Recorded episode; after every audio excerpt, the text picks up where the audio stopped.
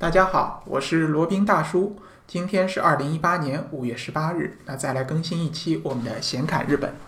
那今天还是讲讲一下那些在日本习以为常，但是在其他地方又很稀罕的事情。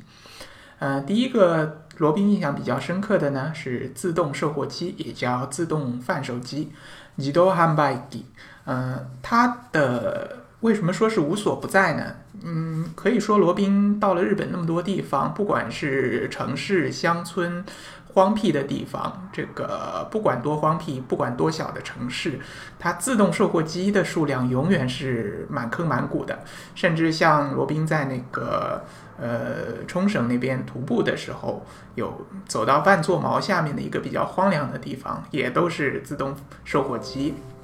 然后走到那个冲绳北面一个叫名护的小城市，那边所有的银联卡、所有的那个 Visa 卡，它都是不认的，只认日本当地的银行卡。呃，导致罗宾在那边这个出现了这个财务危机啊，手头没现金了，什么东西都买不了。那边的地方也是到处都是自动售货机。啊，再举个例子，像在北海道，呃，最北面也不是最北面啊，北海道那边有个小城市。呃，是叫那个王走，它是不是很有名？只是作为一个这个去北海道道东那边的一个中转站而已吧。那边最有名的景点是叫王走监狱，可能大家都没有听说过。在那边也都是，呃，反正你只只要信步往外走，隔个十几二十米，呃，远一点的隔个五十米就有一台自动售货机。那自动售货机卖点什么东西呢？基本上是卖饮料，呃，可乐啊。雪碧呀，芬达，或者说日本当地的一些茶饮料和其他的一些果汁饮料，非常的丰富。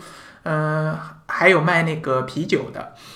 甚至还有一些这个自动售货机是专门卖烟的。当然，它对于这个呃年龄不到的是有限制的，理论上你是不可以买的，旁边会有警示。嗯，但是呢，它是放在外面的，全靠自觉。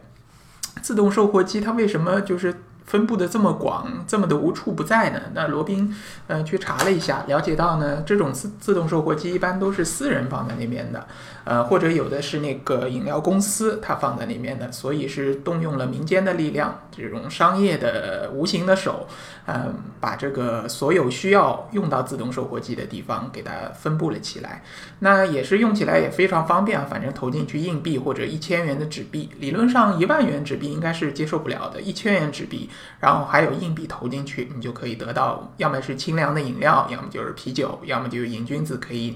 不是瘾君子啊，烟民可以那个可以这个抽抽抽颗烟。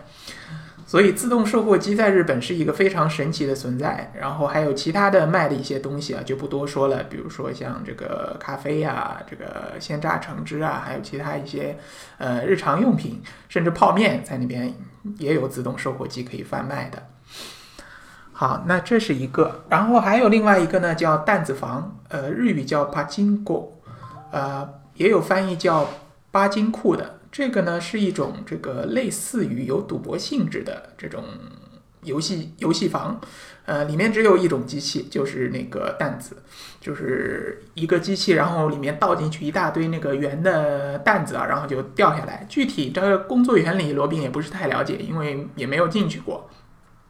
只是在那个门口张望了一下，他就是担子掉下去，然后击中什么或者怎么样就会中奖，中奖就会又倒出来一大堆的担子，这个担子就相当于这个筹码啊。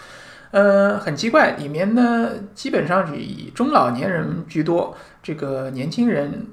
很少，估计都去上班了，孩子应该是不允许进这样的地方的，基本上都是那种比较闲的中老年人啊，或者这个无业游民啊。呃，或者赋闲在家的会去里面找点刺激玩一玩，呃，这个东西在其他国家罗平还真的没有见过，也只有在日本有。嗯，它是因为涉及到一些呃准赌博性质的嘛，所以这个一般来说呢是由这种暴力团或者黑社会背景的组织所控制的。所以说，基本在日本所有的担子房都是有这个黑背景的。但是日本呢，这个暴力团或者说这个黑社会啊，它是要注册的，是一个合法的团体。只要你不干这种违法的事情，你注册为这个暴力团是没有问题的。呃，所以呢，去担子房基本也没什么人去闹事儿，因为知道会有一帮刺龙画虎的这个兄弟们来跟你好好的谈一谈。呃。这个可以说是疏解日本人的压力的一种方法吧。那种上班族有可能他下班的时候或者呃晚上了，觉得压力比较大，也会去那边玩一把。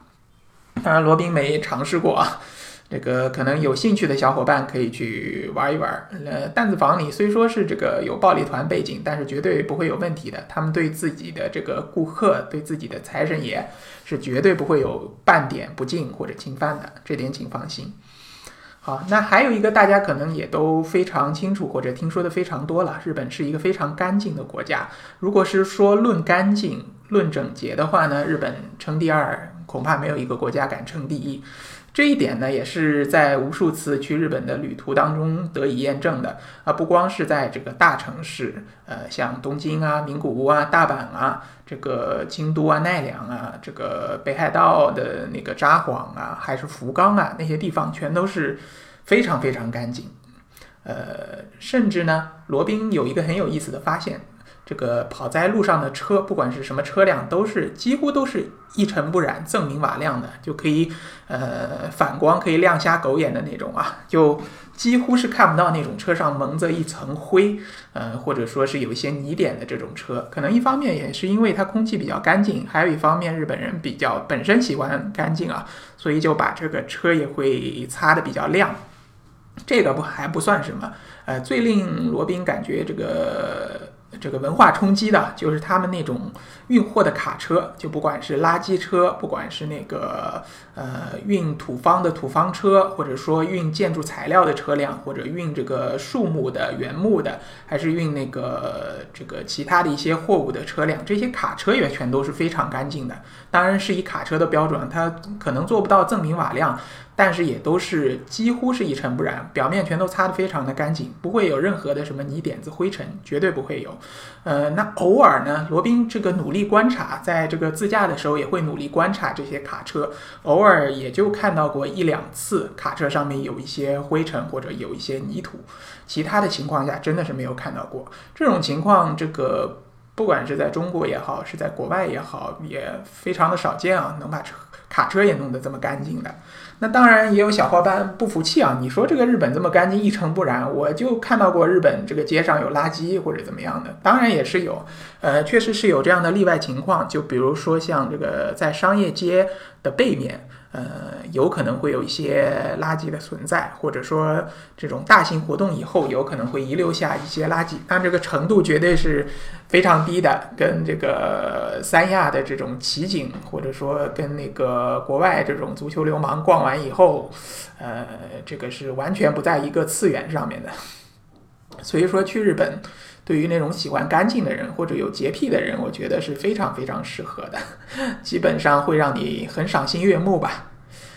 OK，然后还有一个呢，就是日本那边对于痴汉是非常防备的。所谓痴汉呢，就是指那种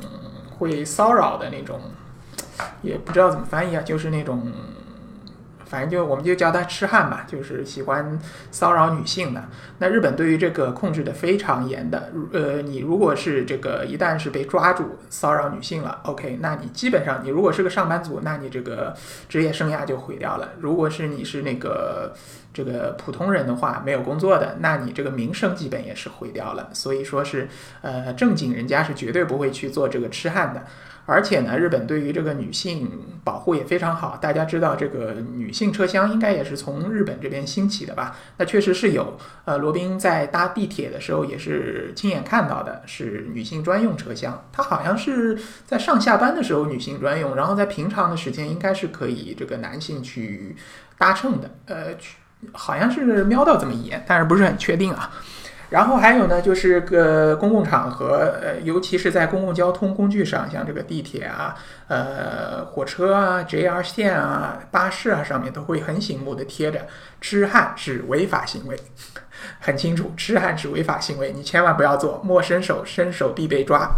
然后呢，那个。好像有点矫枉过正或者这个草木皆兵的感觉啊，就那些日本的上班族嘛，他们在这个搭乘公共交通的时候有一些过于紧张了。他们很多就比如说在公交车上或者说在地铁上，他们要拉这个扶手的时候，一般不拉下面的，就把两个手伸出来拉上面的扶手，这样就表明我两只手都没空，所以我不可能去做出一些痴汉的行为。所以，这个在日本的话，可能虽然大家听说这种事情比较多吧，但实际上来说还是比较安全的。那最后想说的是，罗宾觉得也是比较有趣的一个东西啊，就是在大商场里面的电梯小姐姐。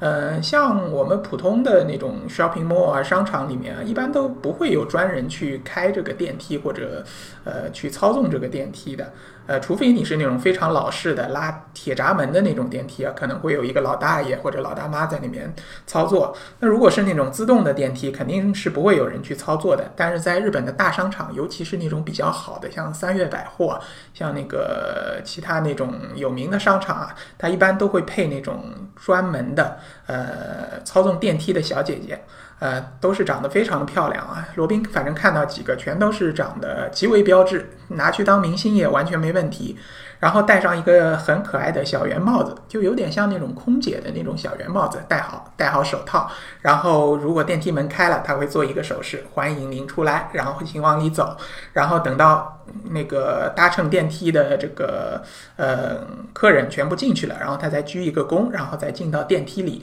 然后再操纵这个电梯。这个好像在其他国家确实是没有见过的，嗯，而且感觉让人非常好啊。他那个不但是人长得漂亮，然后态度也很温柔，始终是带着微笑的。呃，反正罗宾是始终没有忘掉这么一个画面。那个大家如果去日本的 shopping mall，也可以去那边驻足观望一下啊。当然不要死命盯着人家看，免得让别人认为你是痴汉啊。好，那今天就先讲到这里吧。如果对于这个日本自由行或者深度游有兴趣的听众朋友们，可以加罗宾的微信。罗宾的微信号呢是八二七四七九七零八二七四七九七零。那罗宾还有另外一档这个播客以及视频节目是显侃赴美生子，是以一个资深呃这个美宝爹的身份，还有赴美生子这个先驱者的身份，为大家分享与科普赴美生子的那些事儿，怎么样去做赴美生子。好了，那今天的显侃日本就先到这里了，我们下期再聊。